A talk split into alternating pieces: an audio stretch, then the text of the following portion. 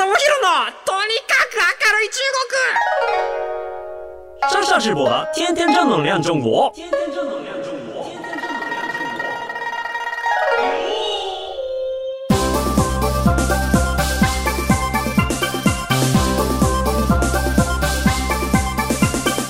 中国。先生们、女士们，大家好，我是上上直播。皆さん、こんにちは。中国ビリビリナンバーワン日本人インフルエンサーコンテンツプロデューサーの山下智博です。日本放送ポッドキャストステーション山下智博のとにかく明るい中国、今週も張り切って参りましょ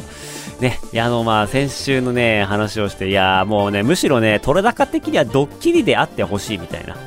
うー、なんかそんな感じのね、気持ちはまだまだ消えないんですけれども、まあちょっとこれ、ちょっと動画作ったりとかして、まあいわゆるこうね、あの、親元離れて日本に住んでいる中国の若い子らとか、結構狙われたりするんじゃないかなっていうのが思ったので、まあそういうのも含めて、ちょっとみんなに注意喚起とかはしていかなきゃいけないのかなというふうに、えー思いました。はい。でですね、あのー最近何があったかっていうところの話なんですけれども、ちょうど先週ですね、まあ、とあるこう人のパーティーにちょっとお邪魔しまして、パーティーといっても20人くらいの、あの、まあ、バーベキューをみんなで食べようみたいな感じの、まあ、そういう会だったんですけれども、えっ、と、まあ、そこでですね、あの、結構、あの、偉い人とかすごい人とか、いろんな人が、有名人とか芸能人とか、まあ、来てたりとかしている席に呼んでいただいてですね、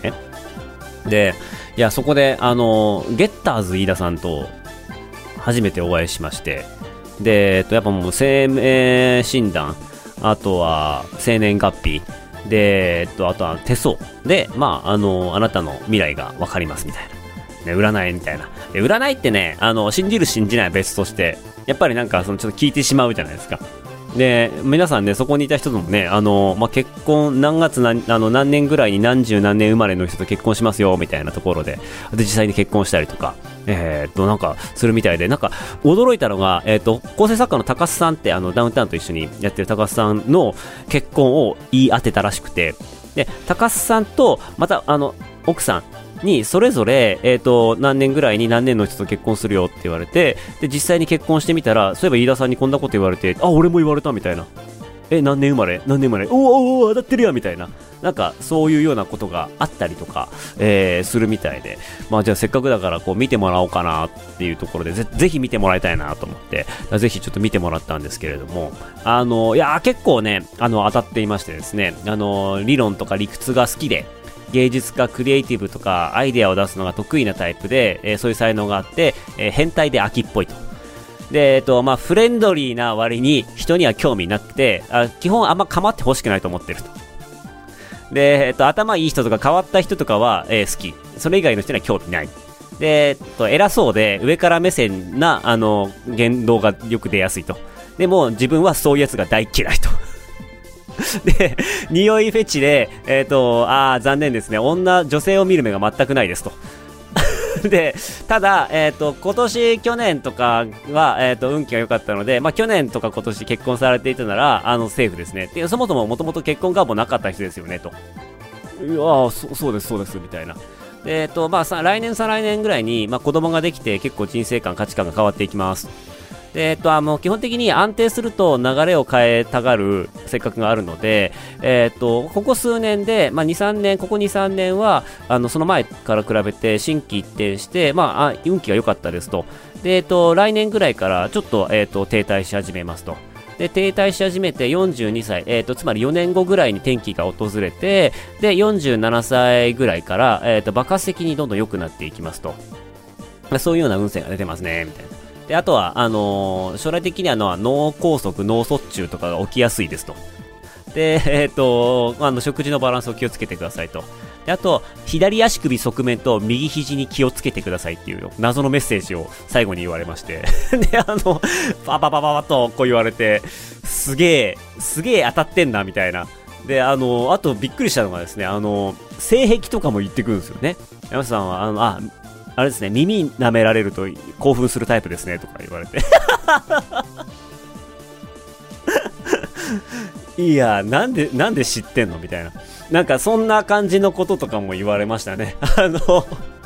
エンターテインメントとして周りで聞いてる人がゲラゲラやっぱ笑いますし、あの、いや、僕のことを知ってる人とかが、いやいや、そういうところある、そういうとこあるみたいな。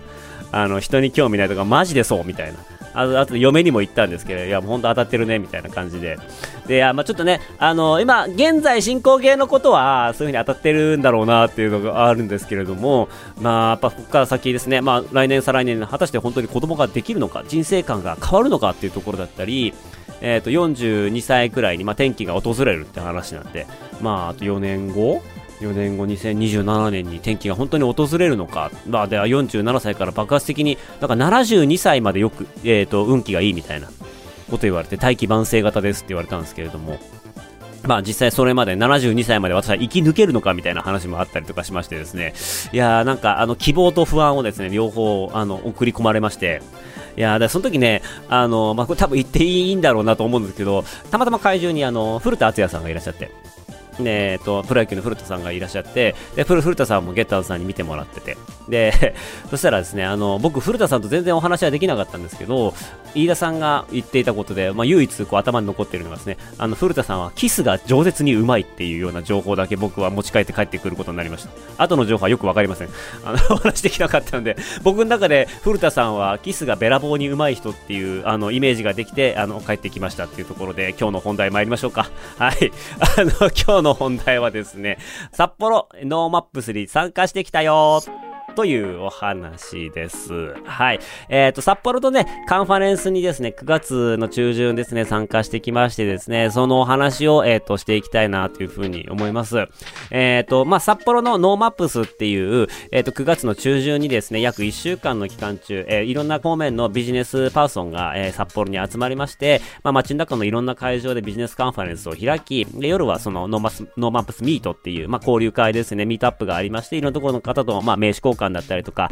いろんな雑談ができたりとか、予期せぬ再会があったり、みたいな、まあそういうような、えっ、ー、と、イベントですね。あの、まあ世の中には、こういうスタートアップ系のイベントっていうのが、えっ、ー、と、IVS っていうものがあったりですとかね、あの、いろんなところでこうビジネス系のイベントがあったりとかしていて、なあの、私全然こういうところとは無縁だったので、まあむしろなんかその、なん、なんていうんですかね、なんかあの、キラキラした感じが、ちょっとあまりこう、いけすかないぐらいの気持ちもあったりとか は、ちょっと内心あったりとかしたんですけれども、まあ今回ね、札幌のそういう、まあ、規模は、えー、IVS とこまではいかないんですけれども、もまあそういうビジネスカンファレンススに参加させていただいて、いやーもう一言ですよ。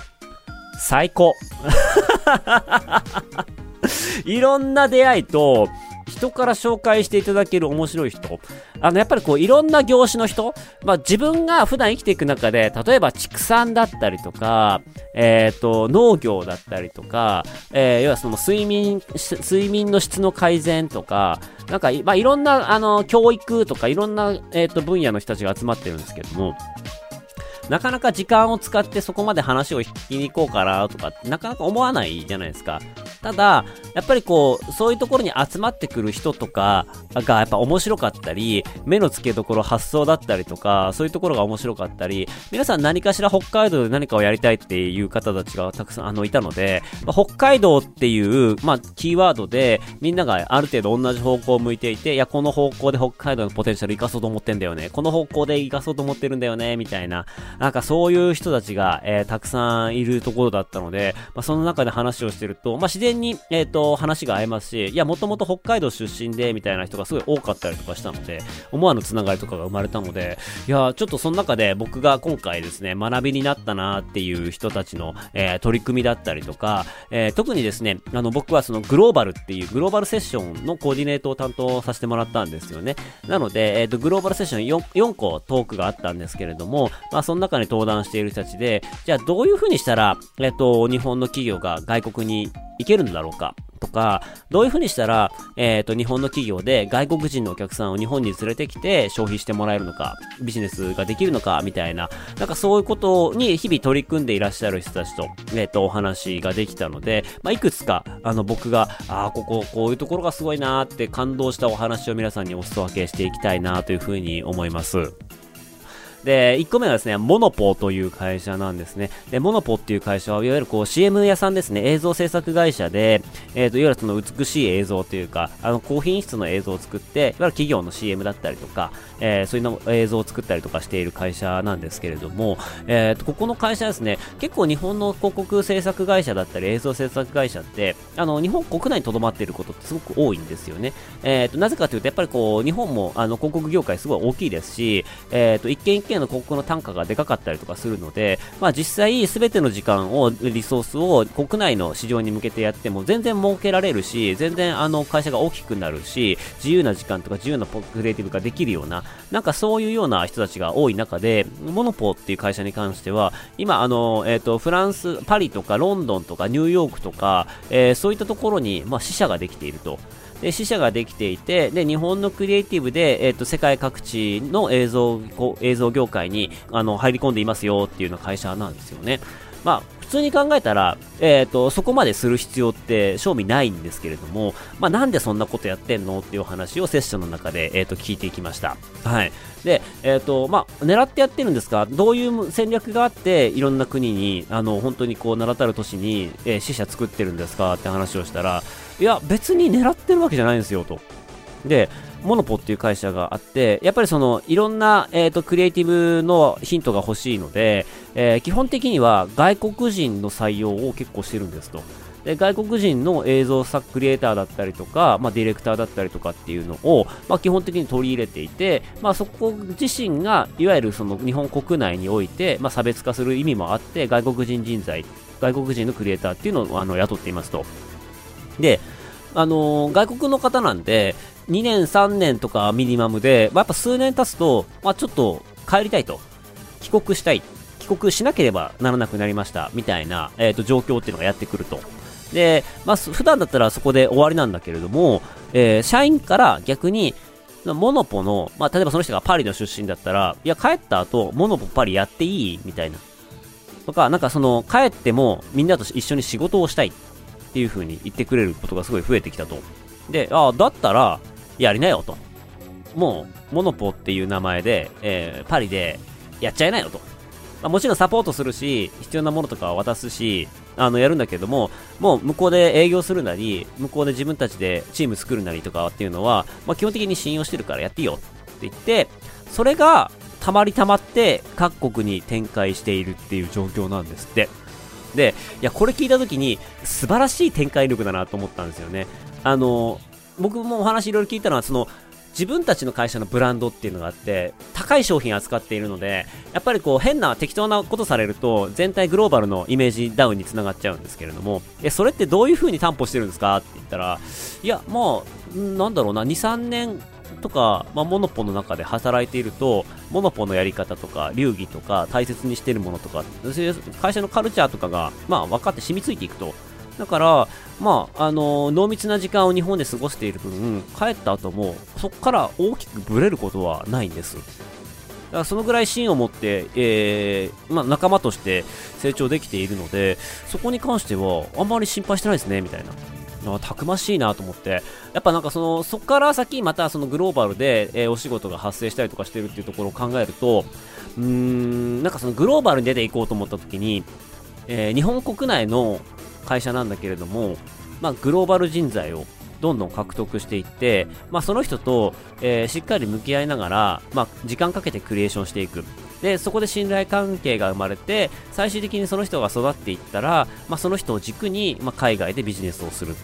まあ、本当にいろんなことが重ならないとうまくいかないところはあるかもしれないんですけれども、まあ、あの日本人チームで、よし、じゃあここから海外行くぞっていうんじゃなくて、やっぱり外国の方とカルチャー、バックグラウンドが違う方と、まあ、膝つき合わせて2年3年一緒に仕事をしていく。まあ、同じ釜の飯を食うじゃないですけれども、そうやって異文化の方、考え方が違う人と、まあ、切磋琢磨していったりとか、けんけんがくがく意見を交換しながら、あ、これはやっちゃいけない、これはやってもいい、これいうのは面白いと思う、これはなんか結構ありきたりかなっていう、そういうグローバルな感覚を日本で、えー、養うには、自分のチームに外国人をたくさん入れるっていうところ、まあ、そこからじゃないと,、えー、と逆に日本初っていうところは難しいんだなっていうようなことを、えー、と学びました。うちもすごい中国のスタッフが多いので、えー、と向こうのカルチャーっていうのはどんどんどんどん取り入れてはいるんですけれども、まあ、本当に、えー、と大事なことですし、あのー、やっぱりコミュニケーションミスがすごい多いので基本めんどくさいんですよ。日本人に10言って10伝わることが、やっぱりこう、こちらが英語使うにしても、日本語使うにしても、言葉の壁っていうのがあって、まあ、あの、10が5になったり6になったりとかって、勝手に、あの、言語環境が違うと目減りしちゃう。で、その中でも、いいアウトプット出し続けるっていうところが、すごく難しいところだと思うので、やっぱその技術の高さっていうか、えー、そういうのも含めて、まあ、地力があるというかね、あの、そういうのがあるからこそできることなんだなとは思いましたが、まあでも日本国内でなんかしようと思ったらそこって本当に必要なんだなと思って、まあそこのカルチャーですね、モノポさんのカルチャーには非常にあの、共感しましたし、あすごいなって思ったんですよね。なので、まあちょっとグローバル目指したいなと思っている方は、まあそういうような外国の方で、えっ、ー、と、ただのアルバイトとか下っ端とかじゃなくて、割と幹部に外国の人をこう入れてくるっていう大事な役職を任せるみたいなところを含めて、まあ、検討すると、そこから先いろいろ広がっていくんじゃないかなというふうに感じました。はい。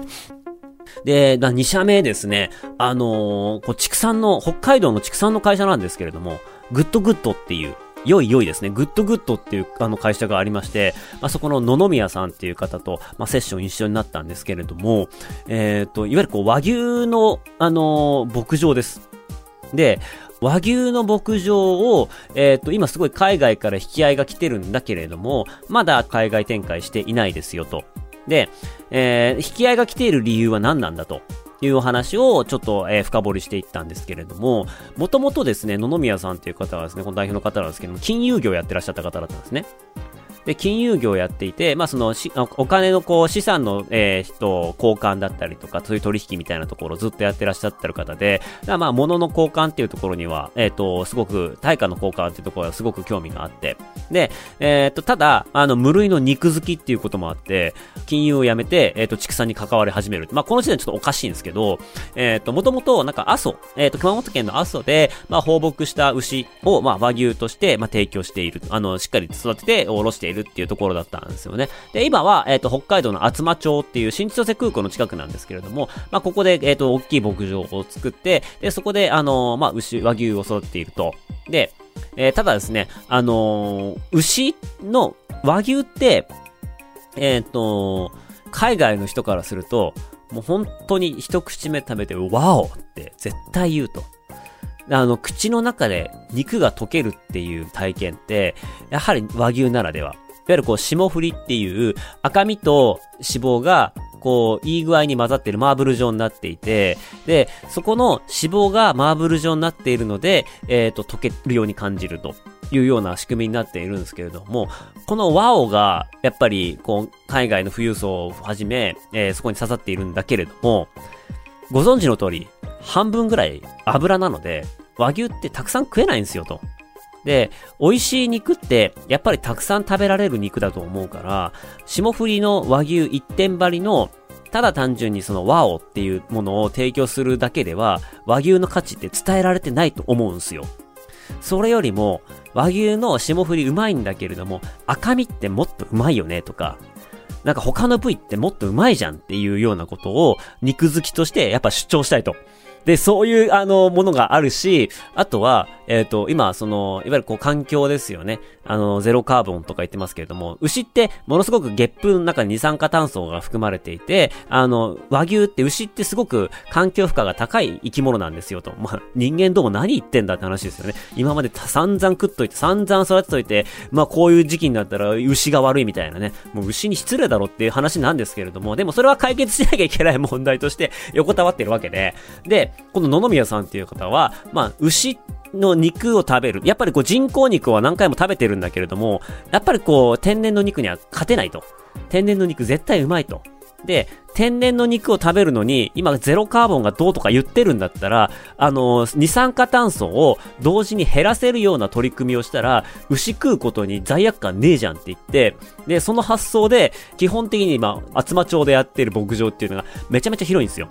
で、めちゃめちゃ広い土地を買って、要は、その牛一頭に対する、えっ、ー、と、面積っていうのを結構幅広く取ってて、で、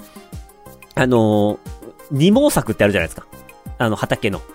あの、A の時期はこう、なんか、稲を育てて、B の時期は別の小麦を育ててみたいな、なんかそういう感じで、1年通してうまくやりくりするみたいな。なんかそういうようなスタンスで、あの、牛をずっと放牧して同じところに留めておくと、やっぱり草食べて、最終的に草がなくなって土になっちゃうんですよ。で、だ土になる前に、ある程度草食べたら、同じぐらいの広さの牧場に牛を移動させる。で、そうすると、新しい草ができて、で、えっと、もともと食べてたところの草が、また、えっと、向こうの草を食べてる間にこう伸びてくる。っていうところで、自然の緑を減らさない、植物を減らさない。つまり、今まで牛が食べている、えっ、ー、と、森林だったり緑の部分っていうところは光合成の機会を奪っていたので、その光合成の機会を奪わずに、緑の環境を、自然環境を守り続けながら放牧ができると、それって結局サスティナブルだよねと。牛はゲップを出すかもしれないけども、それを吸収してあまりあるぐらいの緑っていうのを自分たちの農場の中で確保すれば、これ誰も文句言わないよねっていうようなコンセプトで牧場を始めていると。で、まあ、こうなってくると、もう、牛の肉どうこうっていうよりかは結構プロセスというか、ゼロカーボンっていうところで、環境に優しい牛、牛肉っていうところが、あの、これがすごく今海外に引きが強いらしいんですよね。まあ我々が思っている以上に、海外の方っていうのは、いわゆるこう、脱二酸化炭素、ゼロカーボンっていうところにトレンドがいっていて、まあ、あの地球の環境に負荷がかからない素材で作ったものとか、そういったものが売れるっていうのが、まあ、いわゆるこう、欧米、えー、欧米 GO ですね。あそういったところではトレンドになりつつある。で、まあそういったこう地球環境のことを考えているものが多少高くてもそっちを選ぶよねっていうような、えー、考え方が全体的に広がっているので、まあそこに乗っ取った形で、えっ、ー、と非常にあの受けが良くて、えっ、ー、と海外からの引き合いがあると。で、まだ、あのー、海外進出はこれからかなっていうふうに考えているらしいんですけれども、まあ、まだまだその自分の納得いく味ができていなかったりですとか、えっ、ー、と、そういうような、こう、あの、霜降りじゃないところの肉の、えっ、ー、と、精度を高めていったりとか、まあ、もうちょっとそういうのをやりながら、えっ、と、時が来たら海外行こうかなと思うんだけれども、まあ、でも、それでも、あの、すごく手応えはあるし、えっ、と、全然海外向けに発信してないんだけれども、まあ、いろんなところが噂噂を呼んで紹介してくれるから、えっ、と、安売りだったりとか、単純にその霜降りをガンガン押していくような動きっていうものとは、まあ別軸で、本当に息の長い、こう、牛とどういう風に共生していくかみたいなところで、畜産考えていくと、いや、こういう形になるんですよね。で、これの方が逆に付加価値高いでしょうっていう形でビジネスしてる人がいまして、いや、もう、畜産、もうファンになりますよね。そんなのもすごい応援したくなるし、いやーなんかこういう人がうまくいってほしいなって、やっぱ心から思えてしまうような、そんな魅力溢れる方のお話を、えっ、ー、と、聞くことができました。じゃあもう一社ちょっと紹介、簡単に紹介させてもらって、あー、ど、どれにしようかな。どれにしようかな。どれにしようかな。えー、っとねエステ科学さんのお話します。エステ科学さんがね、あの、すごく僕面白くて、いや、あの、睡眠の質の改善っていう話をね、他のセッションでしていて、で、まあ、その方グローバル担当の方だったんで、まあ、ちょっと、あの、えっと、飲み会の席でお話をさせてもらう機会があったんですけれども、奥平さんという方なんですけれども、えっと、この話ね、皆さんにもね、聞いてほしいなと思うので、どっかでちょっとゲストで出てくれないかなとかちょっと思ったりするんですが、まあ、中国とあんま関係なかったりするんですけれども、あの、まあ、睡眠の質をどうやったら上げられるだろうかと。で、あの、快適な眠りっていうのを人間に提供して、まあ、日々の疲れだったりとか、いわゆるこう、あの、精神的な、えっ、ー、と、疾患だったりとかっていうところも和らげることができる、えー、術をずっと探していると。で、何をしたかというとですね、あの、やっぱ睡眠の時に、睡眠環境ってすごく大事だよねと。で、睡眠環境も大事なんだけれども、やっぱり睡眠の時に一番使ってるの何でしょうって話に立ち返ったら、睡眠の時に一番使っているもの、あ、そうだ、空気だ。空気めっちゃ吸ってんじゃんって話になって、えっ、ー、と、日本で一番空気が綺麗なところはどこなんだろうっていう疑問にぶつかったらしくて、まあ、おそらく、あの、森林だろうと。マイナスイオン飛びまくってる森林がおそらく一番綺麗なんだろうっていうことで、日本各地の森林にですね、行って、もうビニール袋に森林の空気をこう集めて、で、それを、え研究センターに渡して、で、各地の森林のあの空気を分析して、で、どこの森林の空気が一番いいのか、一番睡眠に効くのかっていうところを勉強したらしいんですよね。で、きっとそこに何か原因があって、そこの原因のものを使って、お家だったりとか、ホテルだったりとか、そういうところで、その環境を再現できてると、もしくはそういう、あの、なんかそのものの香りだったりとか、えー、その空気を再現できると、そこって睡眠にとってものすごくいい環境だよねっていう発想で、いろいろ調べたらしいんですけれども、最終的にたどり着いた空気が一番綺麗な森があったらしいんですよ。で、それがどこかというと、北海道の根室の方にある、えー、森林だったらしいです。で、そこの森林が他の地域と何が違うかって言ったら、えっ、ー、と、北海道に原生している、あの、ある植物があって、この木がすごいんだっていうことが分かったらしいんですね。その木がですね、トドマツだったんですよ。トドマツ。いやもうあの、おそ松くんでしか聞いたことのないようなトドマツっていう、この、うんと、日本古来の原生種がですね、睡眠にめちゃめちゃいいと。このトドマツの生えている森林の空気が、あの、一番良かったっていうところで、まあ、北海道のトドマツに注目して、トドマツからいかにこう、睡眠の成分を、睡眠を良くする成分を検出して、で、それを再現できるか。じゃあ、もしかしたらトドマツのログハウスみたいなのを作って、そこで寝ると睡眠めちゃめちゃいいんじゃないかと。あのー、まあ、実際中国にでもですね、あの、最近だと本当にこう、えっ、ー、と、睡眠障害だったり、うつ病だったりだったりとか、まあ、そういうこう、よく寝れなくて疲れが溜まってしまったりとか、まあ、睡眠ってすごく軽んじられているところ結構あるので、まあ、本当に枕とか、あのー、マットレスとかもそうですけれども、まあ、睡眠の質を上げようみたいな話っていうのすごく、えっ、と、よくあって、えっ、と、僕も受けたこと、広告のお仕事をお手伝いしたことあるんですけれども、あの、セサミンっていう、えっ、と、まあ、あの、ごま養分ですね、サントリーウェルネスから出ている、まあ、ごまの成分を凝縮した、錠剤があるんですけれども、まあ、結構日本では、まあ、ちょっと高齢の方っていうか、年配の方向けに販売してたりとかするんですけど、中国だと割とあの若い層の人たちが買っていくみたいなんですよね。で、若い層で睡眠の質が悪いなって思っている人たちを、えっ、ー、と、まあ、ターゲットにそういうような、あの、睡眠改善のサプリメントですよって出てて、それ結構売れていると。で、そういうようなこととかもあって、まあ、中国も無関係じゃないし、あの、睡眠はやっぱもっともっといろんな人が、えっ、ー、と、気を配ってほしいし、何せ、あの、北海道に生えているものを使って、そんな、あの、素敵な商品開発できるんだったら、まあ、将来的にはもうちょっとなんか中国なんかやるときは、もう声かけてくださいよ、みたいな。そんなお話をして、えっ、ー、と、まあ、東京に戻ってきました、みたいな。まあ本当にね、あのー、紹介したい素敵な取り組みをしている方たちがたくさんいまして、直接中国っていうところとは関係なかったりとかもしたりもするんですけれども、まあそんな中でも、まあグローバルっていう、えー、ところを見たときに、日本だけじゃなくて、もっと世界の人にその自分たちの商品知ってもらいたいなっていう人が、まあたくさんいまして、まああの、そういった人たちの、えっ、ー、と、悩みといいますか課題をですね、まあちょっとだけでも解決するために、どんなことをしたらいいんだろうなっていうのは、えっ、と、北海道から帰ってきて、えずっと頭を使って考えているところでございます。はい。まあちょっと、そんなところでまだまだお話は足りないんですけれども、一旦ですね、この9月にノーマップス行ってきたよっていうお話で、今日はちょっと終わりにしたいなというふうに思います。はい。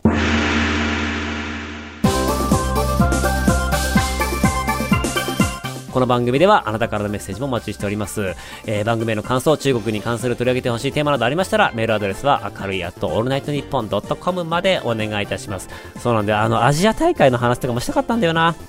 なんかな、そういうのもそうだし、あとですね、あの9月末から10月の頭にかけて、えっ、ー、とまたその原発の処理水がですね、またあの放出されるっていうようなことがえっ、ー、と決まっていまして、えっ、ー、と2回目になるんですけれども、今ちょっと僕が心配しているのはこの2回目のまあ、放水があった時に、まあ、1回目が本当になんかひどい、まあ、なんていうか、バッシングがすごい多かったので、2回目が、1回目に比べて、まあ、どのくらいの規模になっていくのか、で、この2回目、3回目みたいな、なそんなのやるために、まあなんかすごくこう、アンチっていうか反感を買うような感じであれば、うーん、まあさすがにちょっと中国のインバウンドだったりとかっていうのは含めて、あんまりちょっと先行きがあんまり明るくないのかなっていう風にちょっと感じたりはしてます。まあただ、なんかね、データを見ると、そんなにガクンと渡航者減ってないらしくて、みんな、あの、黙ってきてるみたいな。あの、言ってるやつは言ってるけれども、日本好きな人は黙ってきてますみたいな、なんかそんな感じのトレンドが入国者数とかのデータを見ると、まああるみたいなんで、大げさには言えないけれども、実は、えっ、ー、と、ま、日本にはたくさん、日本好きな人たちが来てくれているっていうような状況はあったりするみたいですね。はい。まあ、そんなわけでこの辺りのお話もですね、えっ、ー、と、10月入ってからまたお話できればなというふうに思います。ここまでのお相手は山下智博でした。生だじゃ、シャツ在地園。バイバイ。